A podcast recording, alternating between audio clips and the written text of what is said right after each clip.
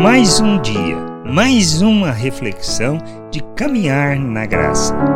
A certeza do propósito cumprido. Quando na sua morte, Jesus, ele declara que está consumado.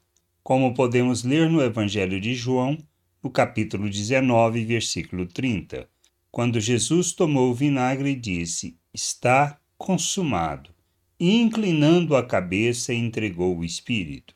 Esta é a convicção que necessitamos ter do nosso chamado, pois temos um propósito a cumprir e uma vontade a realizar, e Ele nos capacitou para isso.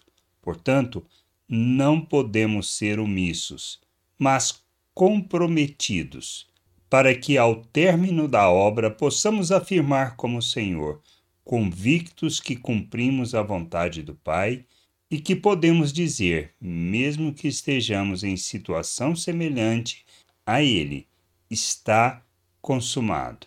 Precisamos ter a convicção do chamado, para que possamos, como o Senhor, afirmar que temos certeza do propósito cumprido, como o Senhor afirmou, pois ele veio para aquela hora e tudo fez, segundo a vontade do Pai, sendo o Cordeiro de Deus que tira o pecado do mundo.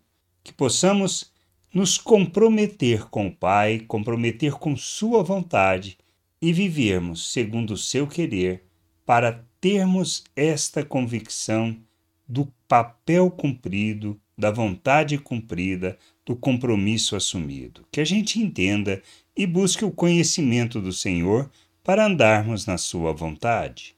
Graça e paz sobre a tua vida. Amém. Você acabou de ouvir uma reflexão de caminhar na graça.